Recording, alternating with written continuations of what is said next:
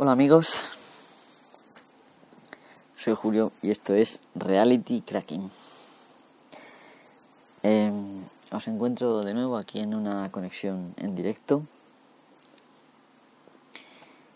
para hablaros esta vez de las reglas de oro de la búsqueda en Internet. Em, bueno, considero que este podcast es de vital importancia, ya que hoy en día el conocimiento, como bien sabéis, está en Internet.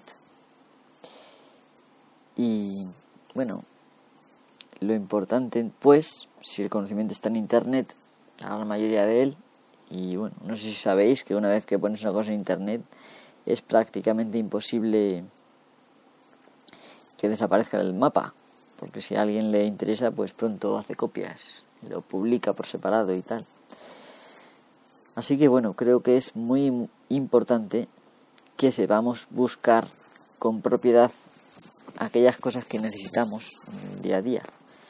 Internet no solo está lleno de archivos, de músicas, de películas, de medios, también está lleno de soluciones, está lleno de, pues eso, de conocimiento puro. Y bueno, no hay que tomárselo con a la ligera, vamos, hay que tomárselo muy en serio. Y bueno, deciros que este tema es un tema que parece poco, poco explotado, pero ha habido gente que ha tomado como ejemplo a los maestros griegos y ha analizado eh, estos temas tan modernos eh, al, a la misma imagen como hacían los maestros griegos, por ejemplo, con la retórica con la poesía o con lo que fuera. Y han sacado leyes bueno, y consejos para buscar que son bastante, ¿cómo decirlo? A ver si encuentro la palabra. Eh, bastante... Joder, es que el cerebro mío últimamente está medio tonto. Vamos, que está muy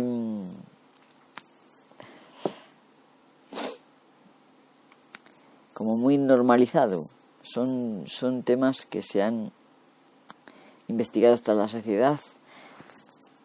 Os podría hablar de esto pues muchísimo porque yo estuve en un grupo de gente que se dedicaba principalmente a esto, a estudiar la búsqueda en internet.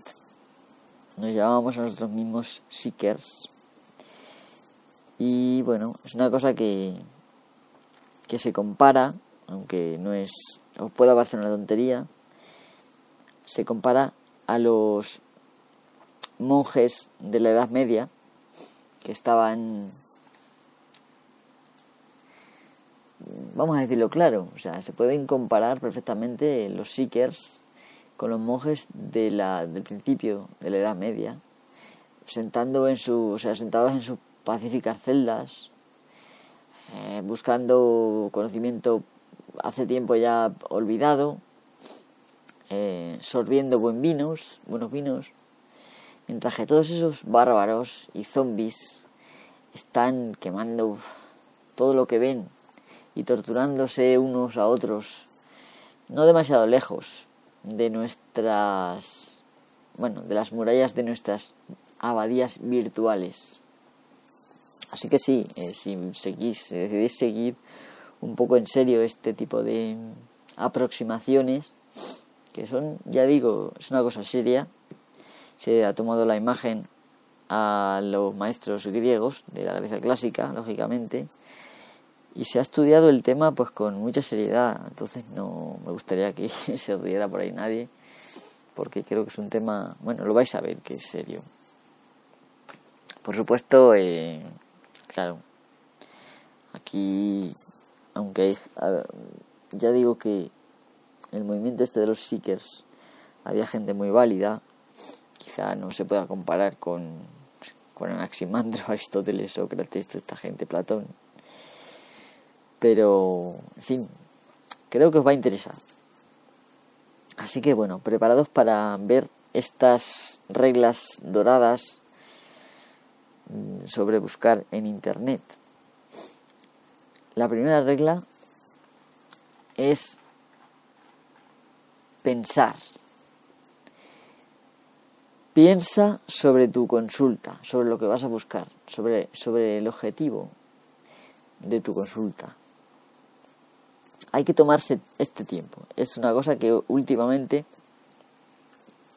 con la vorágine de datos que hay por todas partes y con, ¿cómo decirlo?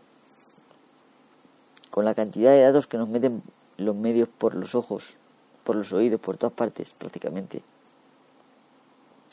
a tal ritmo que resulta prácticamente imposible evaluarlo, tendemos a tener un ritmo de vida acelerado, como ya he dicho en varias ocasiones. Para esto, igual que en la Edad Media, los monjes hacían sus investigaciones en total silencio y tranquilidad. Así que esto de la búsqueda es igual, hay que buscarse un sitio cómodo, eh,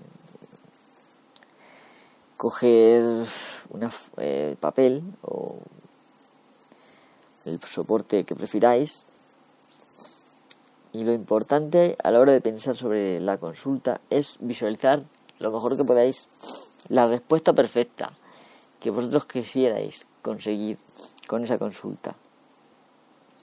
Muchas veces eh, viene mejor, en lugar de escribir la pregunta, por ejemplo en Google, viene mejor pensar en la respuesta y escribir cosas que sabes que van a ir en la respuesta, aunque no lo sepas todo.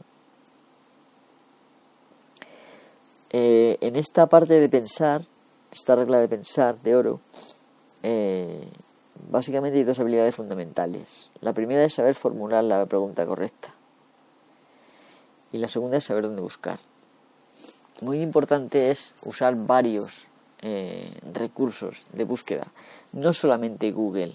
Bueno, últimamente estoy diciendo barbaridades, supuestamente algunos de vosotros pensaréis sobre Google, pero no es un tema de para tomarse la mofa. Google está tomando caminos sombríos. Caminos que uno en, en, el año 98 no pensaba que podría tomar.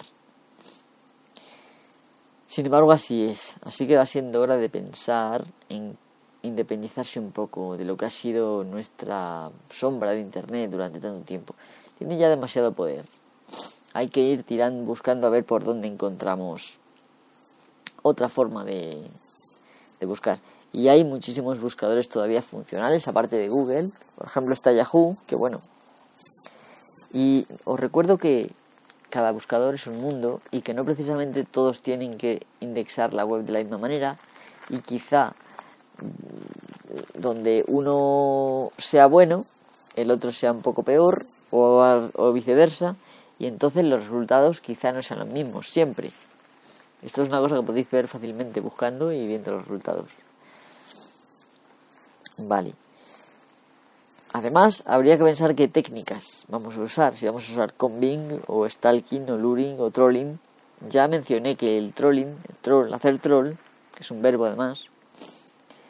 Perdonad, voy a sonar.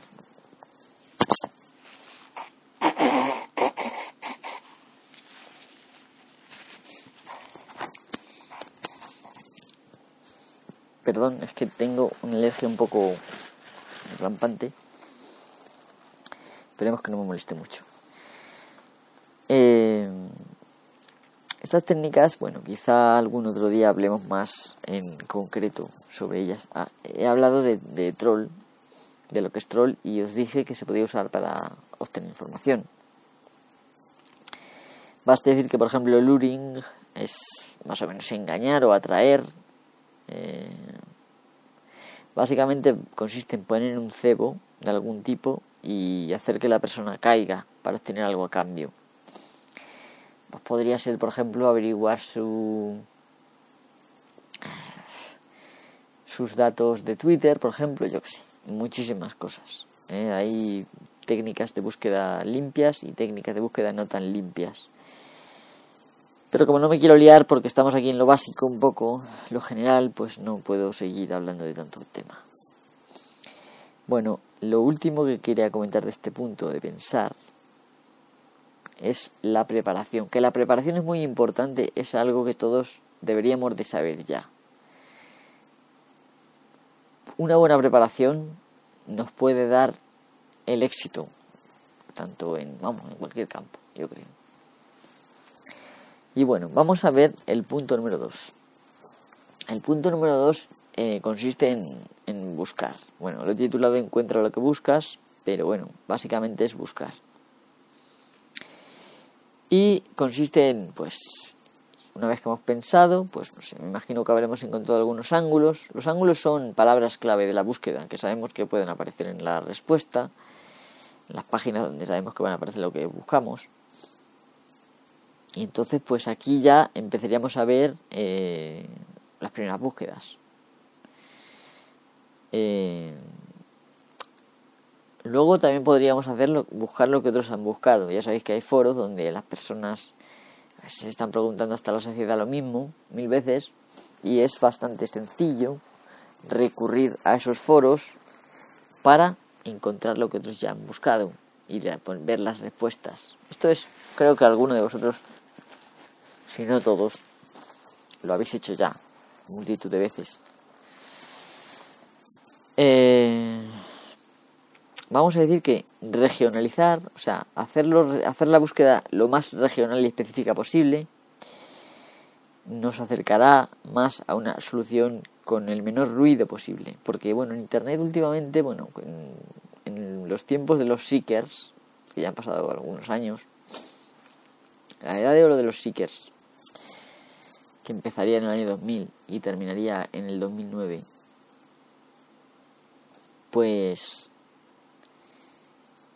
bueno, pues había un montón de spam eh, y, y guarrería, lo que tú en una búsqueda, como si fuera una señal, le llamas ruido, porque es lo que no te interesa, y la señal es lo bueno, lo que tú persigues. Son metáforas que se usaban en este mundillo, que creo que son muy acertadas. Igual que, por ejemplo, ángulo, que son palabras de la, de la consulta que tú vas a hacer, de la, de sí, de la búsqueda palabras que tú vas a poner al final en Google o en Yahoo o donde sea, ¿no? Y luego hay otra palabra que me gusta mucho que es vector, que es una búsqueda con una serie de palabras claves, signos y demás, que te lleve directamente al resultado que tú eh, estabas buscando. Y esto se puede compartir con gente para que encuentre lo mismo que tú. Eso es un vector. Bueno, si me acuerdo, quizá vaya soltando alguna de estas perlas, que creo que no viene mal como cultura general. Eh, bueno, si la pregunta, lo de regionalizar me refiero a que si por ejemplo tú buscas, como el otro día me pidieron a mí encontrar una imagen de los los trotamúsicos, bueno, en realidad se llaman los músicos de Bremen, bueno, pues yo busqué eh, la traducción en alemán y encontré como se decía, con muchísima facilidad, buscando en Google directamente sin necesidad de usar traductor, casi que te lo encuentras. Pones Bremer, que es como se dice Bremen en alemán, y el musicante te sale te sale enseguida. De forma musicante, no como bueno, es que hay varias formas de decirlo, entonces ahí buscas y, y estás encontrando resultados que son regionales de la zona donde realmente hay datos de, de más interés sobre el tema que estás buscando. A eso me refiero yo con regionalizar. Eh, si la pregunta está bien formulada y sabes dónde buscar, bueno, pues aunque esta parte, encontrar lo que buscas, sea la más difícil, tampoco tiene que ser tan difícil. Siempre hay muchos resultados. Cuando tú buscas y va a haber eh, personajes como los SEO. Los SEO son los Search Engine Optimizer mi inglés, bueno, hablado, reconozco que no es muy bueno, pero creo que como habéis entendido, son los, son los que recomiendan, pues mira, si pones estas claves en tu web, vas a salir los primeros y tal. Eh, o esto que te recomienda, pues mira, rellena una página con 40.000 palabras y así todo el que busque en internet vas a salir tú por, por la parte adelante. Eh, bueno, y aprovechan pues eh, la forma de funcionar los algoritmos de Google para poner a sus clientes, eh, a cambio de un módico precio, en las mm, pues en los primeros puestos de las de los resultados de las búsquedas. Esto llegó a ser tan tan así que hubo una técnica que se inventó en este en este mundo de los seekers que se llamaba la técnica yo-yo, que consistía en saltarse las primeras cuatro páginas directamente y luego ir hacia abajo, saltándose cada vez más páginas hasta que ya llegabas a un momento que los datos ya formaban, los resultados formaban parte ya de la señal y entonces volvías hacia atrás para ver qué te habías perdido. Eso era la técnica yo-yo. Es una técnica que al principio puede parecer absurda, pero que cuando se inventó, que existía todavía alta vista, bueno, y todavía existe, aunque sea una mierda ahora, pero bueno, todavía es, entonces estaba en lo alto. La verdad es que este tipo de técnicas aún hoy podrían ser útiles porque hay veces que buscas lo que sea y es que hay tantísima mierda. Y bueno, la gente, aunque haya vectores que te lleven directamente a lo que tú estás buscando, por ejemplo películas y tal, pues cada vez cambian, igual que si fuera un supermercado. Eh, palabras que se usaban como parte de un vector las incluyen para sacar mierda, es decir, que los SEO la van incluyendo porque como esas palabras se usan mucho, pues para que sus clientes suban de posiciones en, en los buscadores. Y bueno, aparte sabéis que Google pues acepta mm, honrosamente, diríamos, pagos por ponerte también en, en esos enlaces patrocinados que te ponen al principio. Antes se veía muy clarito, una especie de marco amarillo debajo, pero ahora cada vez se ve menos claro. Bueno, como no me quiero enrollar, ya llevo 16 minutos y me quedan todavía un montón de puntos. Voy por el tercero ya y me quedan otros tres. O sea, seis son seis en total.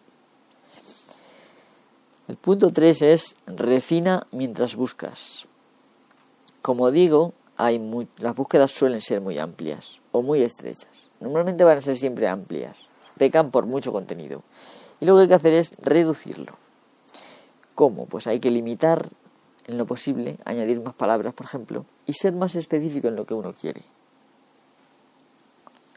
Una de las cosas que yo siempre recomiendo es si, por ejemplo, sabes algunas palabras técnicas de lo que estás buscando, o quizá emplear algunas búsquedas en localizar esas palabras técnicas, glosarios y demás, y luego incluir esas palabras técnicas eh, como parte de lo que estás buscando, y así tienes posibilidad de encontrar documentos donde esté lo que tú, lo que tú estás buscando. Esto se puede aplicar a exégesis. Eh, y sabéis que existe aquello de la parte por el todo y el todo por la parte. Pues esto se puede aplicar muy bien a las búsquedas. También hay unos eh, operadores en Google que son el más y el menos, que si tú añades un, una, un más y después una palabra sin espacio, le estás diciendo a Google que te saque la cadena que tú estás buscando solamente en servidores que tengan también esa palabra. Y también existe el menos, con el que le puedes decir que no tengan esta palabra. Con este tipo de ayudas, y por ejemplo con las fechas, que sabéis que en herramientas de búsqueda podéis decir, pues lo que quiero ver, lo que se ha hecho el último mes, o lo de este, el último año. Con esto podéis limitar todavía más la búsqueda. O si sabéis que lo que, se, lo que esté buscando se publicó hace 10 años, pues podéis poner, pues mira, quiero desde hace 10 años, lo que sé. Luego también otra cosa que podéis hacer para limitar es si sabéis que el resultado va a estar en un formato determinado, por ejemplo PDF o doc, pues hay un parámetro muy hermoso que se llama file type, file type con Y, ya sabéis la T, Y tal, eso mm, podéis poner dos puntos y el y por ejemplo PDF y te muestra solamente mm, resultados del tipo PDF. Esto es una forma también de, de limitar. Y lo de la región, pues podéis buscar, por ejemplo, usar la palabra clave INURL, dos puntos, todo junto, y después podéis poner, podéis poner por ejemplo, eh, ru o es, o punto .ru, punto .es. Con INURL se pueden buscar palabras que estén dentro de la URL. Comprendo que lo que estoy hablando es exclusivamente de Google, y os estoy diciendo que busquéis en más sitios. Pero bueno, son ejemplos, como podréis entender. Eh, si tenéis curiosidad, eh, hay tratados de esto por ahí por internet eh, en los que podéis aprender. Incluso Google tiene ayuda y otros buscadores también tienen ayuda. También podéis intentar eh, afinar un poco la búsqueda o refinar, sabiendo qué tipo de medio buscáis, si es un artículo de un periódico o es un libro Todo esto también permite, el idioma en concreto, como he dicho antes, permite refinar. Y pasamos a la parte más difícil quizá de todas, que es evaluar. Una vez que tú has llegado a algunas búsquedas que te parecen interesantes, hay que evaluar los resultados. Esta parte es la más importante y quizá la más complicada.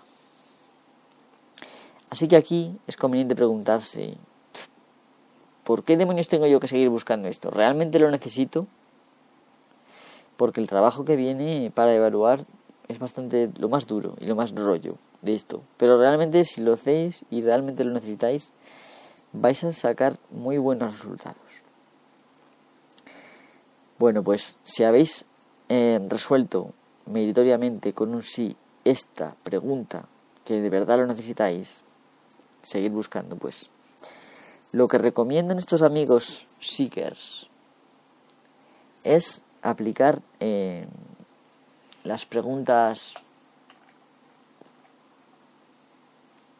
las preguntas clásicas quiz, quid, ubi, quibus auxilis, cur, quomodo y cuándo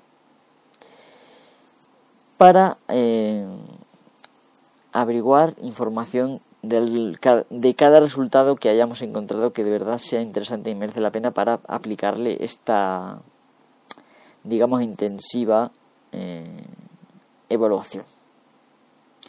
El primero quiz se trata de analizar quién es el autor y la reputación que tenga.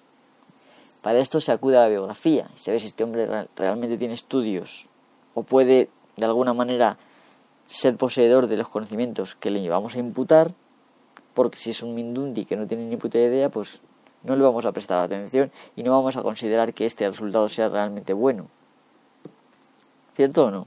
O sea, no es lo mismo, pues por ejemplo, si estamos investigando sobre la Edad Media Europea, de, yo qué sé, la Edad Media en, Alemania, por ejemplo, pues no es lo mismo si es un profesor de historia eh, que si es un tío que ha hecho un, un, post en un blog en media hora, consultando por ahí en internet, en la Wikipedia, en fin, todos me entendéis, ¿no? Según quien lo haga y su reputación, podemos darle más valor. Después está la pregunta quid.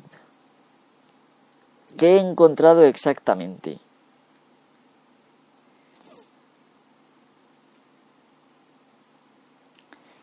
Es decir, pues es una, explicación completa, ya no necesito seguir buscando y ya he averiguado todo lo que quería, o si simplemente es un pequeño avance, una, una pequeña edición a lo que yo estaba buscando, una solución hipotética, en fin, todo ese tipo de cosas. Después vendría la pregunta UBI, ¿dónde lo he encontrado? Esto también es muy importante aunque parezca mentira porque pues en el servidor donde yo la haya encontrado a ver qué URL es y, hay que mirar desde qué sitios esto también se puede hacer en Google eh, aunque quizá no lo voy a decir ahora mismo pero es fácil es también fácil decir desde qué sitios se apunta a esta a este resultado me parece que hay que poner link, dos puntos. Esto hace que si, por ejemplo, sabemos que enlazan universidades prestigiosas y demás, y sabemos que está situado en una universidad, en una biblioteca, tal y cual, pues le vamos a dar mucha importancia. Ahora, si está situado en, una empresa de, yo qué sé, o en, ya te digo, en, o en una página casera de una persona, pues no le vamos a dar el mismo valor, el mismo peso. Y también, bueno, pues sabemos que hay contenidos que como llevan trabajo producirlos y demás, pues, ¿cómo decirlo? Si por, por dónde están, se pueden deducir cosas. Como, ¿por qué le interesa este tío tener esto ahí, por ejemplo? Cosas, preguntas que uno se hace que pueden ser interesantes. Pero no me quiero enrollar y vamos a seguir. La siguiente pregunta es, quibus auxilis? ¿Quién ayudó al autor? no solamente son los coautores, sino también quién es el dueño del servidor, las referencias que tiene este trabajo, no solo bibliográficas, ¿vale? sino de otra gente, pues que hayan recomendado. Lo típico de las críticas de cine, cuando uno ve en Film Affinity, por ejemplo, una película, pues esto es igual. Se trata de evaluar, y son preguntas que uno se hace, eh, y que el periodismo es una cosa que se estudia para hacer buenos artículos, y aquí nosotros lo estamos utilizando, que esto viene de la Grecia clásica, no viene del, del periodismo realmente. Lo estamos utilizando para evaluar nuestros resultados de búsqueda de una forma exhaustiva. La siguiente pregunta sería CUR. ¿Por qué? ¿Por qué se ha generado, se ha producido esto? Eso es lo que decía antes. ¿Por qué? ¿A qué intereses mm, responde? Realmente es una persona que eh, estoicamente, bueno, altruísticamente está compartiendo información. Es una página donde hay más información de este tipo. O se trata de querer manipular a la audiencia o de qué se trata. Esto también influye. ¿eh? Ya sabéis más o menos de lo que hablo. Después viene la pregunta ¿Cuo modo? ¿Cómo se ha creado este resultado? Pues por ejemplo, si han sido tras años de investigación, una persona con una biografía intachable que ha estudiado, yo qué sé, y ha pasado 3.000 años en no sé dónde, investigando. Por supuesto, si para esto hay que leer un poco la biografía del, del, autor, ¿eh? de los que hayan ayudado. Pero por ejemplo, si, si esto lo ha hecho un blogger del que de dudosa procedencia, del que no sabemos nada, y encima estamos viendo que no tiene mucha idea, pues hombre, sabemos que no debemos dar, o sea, este resultado no va a ser de los que nos quedemos con ellos, lógicamente. Si yo realmente quiero obtener una conclusión seria de mi búsqueda. Vale, la siguiente pregunta es ¿cuándo? Es con Q, todas son con Q. Y ahora ya sin Q. ¿Cuándo se ha publicado o actualizado el resultado? Ya sabemos que eh, para datar una página, bueno, se puede pedir en la fecha del documento, pero esto no siempre es real, así que lo mejor es irse a archive, org, archive, org se le pronunciaría, me parece. No lo sé, la verdad. Y aquí puedes encontrar cuándo se ha modificado una página. Fácilmente. Porque tienen además versiones de la misma página en diferentes fechas. Muy útil para saber cuándo se ha puesto. Y, por ejemplo, si es una cosa que, que hace ya años que está puesta, puede estar obsoleta. Es una forma también de evaluarlo. ¿No os parece? Bueno, aquí no he mirado ni siquiera Twitter, pero me parece que no tengo ninguna mención. Es que las horas que me pongo a hacer el directo, la verdad es que es vergonzoso, pero bueno, lo siento chicos.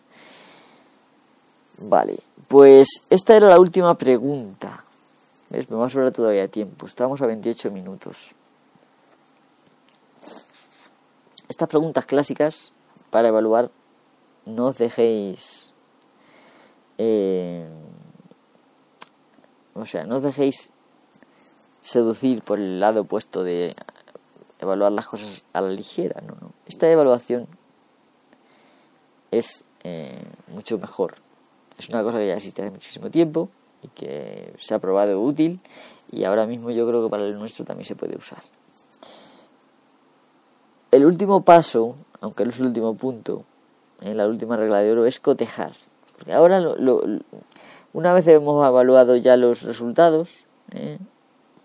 pues podemos caer en la tentación ya he encontrado lo que buscaba. Salgo cuatro favoritos, los guardo ahí, en una lista que a lo mejor luego ni me acuerdo, y me voy a dormir a los laureles, que ya lo tengo, ya, ya miraré mañana o lo que sea. No, no hemos acabado, señores, no. No te duermas porque la búsqueda no ha acabado. Queda una parte también muy importante, que es cotejar los resultados más eh, autorizados o los que en nuestro ranking de las preguntas clásicas haya sido los mejores. Y lo que nosotros tenemos que hacer es alcanzar una conclusión, es decir, no nos basta con tener cuatro documentos o diez o 20, bueno, cada, busca, hay cada búsqueda que puede buscar más o menos amplitud, ¿no? Pero se debe tratar de que con todos esos documentos sacar una solución, por ejemplo, si uno se quiere comprar un móvil y quiere decidir cuál es el mejor móvil, que puede ser, por ejemplo, una búsqueda válida, oye, a lo mejor no te puedes por qué fiar de, por de lo que yo diga, o lo que diga Cejudino, o un ecologista, o yo qué sé, el mismísimo Converso. Eh, a todos ellos les mando de aquí un saludo. Yo qué sé, el camionero geek. ¿Por qué te vas a fiar de ellos? O de mí. No sé, pues puedes hacer una búsqueda, a ver lo que dice otra mucha gente, cotejar, como estamos haciendo ahora mismo. Y para cotejar, amigos, eh, chicos, hace falta llevar un registro sistemático de los resultados que hemos que han pasado digamos la evaluación eh, una de las razones por las que en el mundillo de los seekers en aquella edad de oro en la que yo me lo pasaba tan bien eh, usábamos Opera era porque Opera tiene una magnífica herramienta de notas y tú puedes seleccionar un texto de una página y darle el botón derecho y copiar a nota. Y te copia tanto la URL como la fecha. Esto era eh, para las búsquedas, bueno, la leche, ¿no? Y además tú podías crear carpetas de notas. O sea, crear una carpeta y meter varias notas en una carpeta. Y por ejemplo pones en la carpeta de búsqueda de mi móvil que me voy a comprar, nuevo móvil. Y entonces ahí todas las notas que has encontrado en los documentos lo vas metiendo. Las que han pasado, ¿vale? Esto te da lugar luego a poderlo leer. ¿eh? Porque además tú has copiado no solamente el enlace, sino que has copiado el texto que, que has visto que te interesaba. Sabes que es un tío que, que tiene mucho conocimiento, que ha estado trabajando en no sé dónde, yo qué sé. Cualquier cosa a la que eh, en la evaluación haya salido correcto, ¿no? Y que os haya parecido de bastante autoridad. Pues eso, eh, ahora es cuestión de llevar un registro sistemático. También se puede usar hoy el papel, si no quieres usar Opera. Opera es una... Eh, fijaros lo que digo. En, en el mundo este de los seekers, el navegador se consideraba la espada.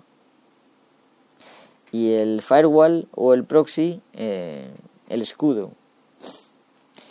Eh, son metáforas que yo creo que sirven muy bien a explicar. Entonces, una buena espada, el ópera eh, para la búsqueda era solo, y yo creo que sigue siendo solo, a pesar de que era modificado y ya no me termina a mí de convencer en interfaz. Esto es que, bueno, somos muy puñeteros los usuarios porque, bueno, lo hacen por nosotros, pero al final no nos termina gustando nada las modificaciones muy intensas. ¿Y qué ha pasado? Pues que he estado usando muchísimo tiempo eh, Chrome y ahora vuelvo y me encuentro ahí una cosa diferente de lo que yo tenía que claro es normal pero no opera con esto de las notas y muchas otras funcionalidades que tiene bueno funcionalidades tiene bueno tiene reconocimiento de voz reconocimiento facial de gestos bueno cosas que pueden flipar tiene una cosa que se llama Unity que yo creo que eso lo van a quitar que puedes tener un servidor de ficheros puedes tener una especie de servicio de compartición de notas con otra gente para que te dejen notas ahí. Muchísimas cosas te hace Opera, muchísimas. Aparte de ser también bastante rápido el navegador. Así que yo para buscar, yo casi que me personalizaría bien Opera y dejaría de lado Google Chrome. Que ya Google saben bastante de nosotros. Luego ya si queréis seguir navegando con el Google Chrome, pues seguir navegando con el Google Chrome. Allá vosotros. Bueno, y por último, ya que ya pasamos de la media hora del podcast y va siendo hora de ir terminando, la regla de oro número 6 es el entorno. Hay mucha gente que piensa que es cojonudo eh, estar escuchando música mientras buscas. Mientras buscas, no. No porque te distraes, no es una buena idea. Y distraerse no es bueno. Ya he dicho en alguna ocasión que si encontráis una cosa que, no es lo que estáis buscando, pero que os interesa, que automáticamente lo metáis en un servicio como Pocket o como Reliability para quitaros lo de la cabeza y seguir buscando. Porque el hecho de instalar es como buscar un baúl y de repente estás buscando una pelota y te encuentras una barba postiza de hace mil años. ¡Oh, mi barba postiza! Y te tiras media hora jugando con la barba postiza y se te olvida que estabas buscando la pelota. Y en todo ese día ya no te da tiempo porque te llaman a cenar y no has encontrado la pelota. Pues esto en internet, si os pasa en un baúl, que a mí me ha pasado, ¿eh? en internet es muchísimo peor. Así que por Dios, ¿eh? buen entorno, nada de escuchar música, estar atento, intentar fijarse en el objetivo que tenemos, incluso hace falta escribirlo con letras grandes encima de la pantalla del ordenador, pues lo escribís. Poneros, bueno, en un sitio hoy en día con, pues con los dispositivos que tenemos móviles, no hace falta tampoco. lo ideal es estar cómodo en un PC, ¿no? Pero puedes tener, hacerlo en una tablet, no sé. Eh, hay Opera para tablets también, ¿eh? Que bueno, yo creo que mejor es en el PC, pero bueno. Buscar un sitio tranquilo donde no os vayan a interrumpir, ¿eh? Y, y yo qué sé, que no haya ruidos, que os distraigan, que sin música, por favor. Que estar concentrados en esos momentos es lo que mejor os va a servir para el propósito de vuestra búsqueda. Y yo creo que aquí he terminado ya. Hay una cosa curiosa para acordarse de las, de las leyes, que en inglés son think, find, refine, evaluate, collate. Creo que se pronuncia así, la verdad. Y para acordarse, han hecho una especie de mnemónico acróstico que es The Finder reverses every corner, que es exactamente las mismas iniciales, ¿eh? les han metido una frase para luego acordarse. Así que acordaros. The Finder reverses every corner. Corners, ¿cómo se pronunciará? Que son think, pensar, find, encontrar, refine, bueno, refine, que es refinar, evaluate, evaluar, y collate, cotejar, reunir la información. The finder reverses every corner. En fin, eh, es eh, este tema es muy muy interesante y no descarto que os hable en el futuro algo más de temas de búsqueda de Google, de de muchas cosas que hay por ahí que, que creo que son de utilidad, porque si no, no creyera que son de utilidad no las diría. ¿Qué necesidad tengo yo de estar torturándoos aquí con, con este tipo de cosas? Y recordad lo que os he dicho al principio. ¿eh? Los que buscamos el conocimiento en Internet ¿eh? somos como, bueno, se nos puede comparar como los monjes de la, de la alta edad media ahí sentados en sus pacíficas celdas, buscando conocimiento largamente olvidado, sorbiendo buenos vinos, mientras que todos esos bárbaros y los zombies están quemando todo lo que ven, torturándose unos a otros, no muy lejos de las murallas de nuestra abadía virtual. Así que, queridos amigos, eh, chicos, hombres, Aquí termino. Recordaros que me podéis escribir si queréis sugerirme algún tema o si queréis preguntarme algo, ponerme verde, lo que queráis, a el o bien a Twitter, que es arroba mhyst, ¿vale? Mist, o bien al, al correo del podcast que es rcracking.gmail.com. Un poquito de spam nunca viene mal. Y terminamos en los 39 minutos y escasos segundos. Venga, hasta la próxima chicos.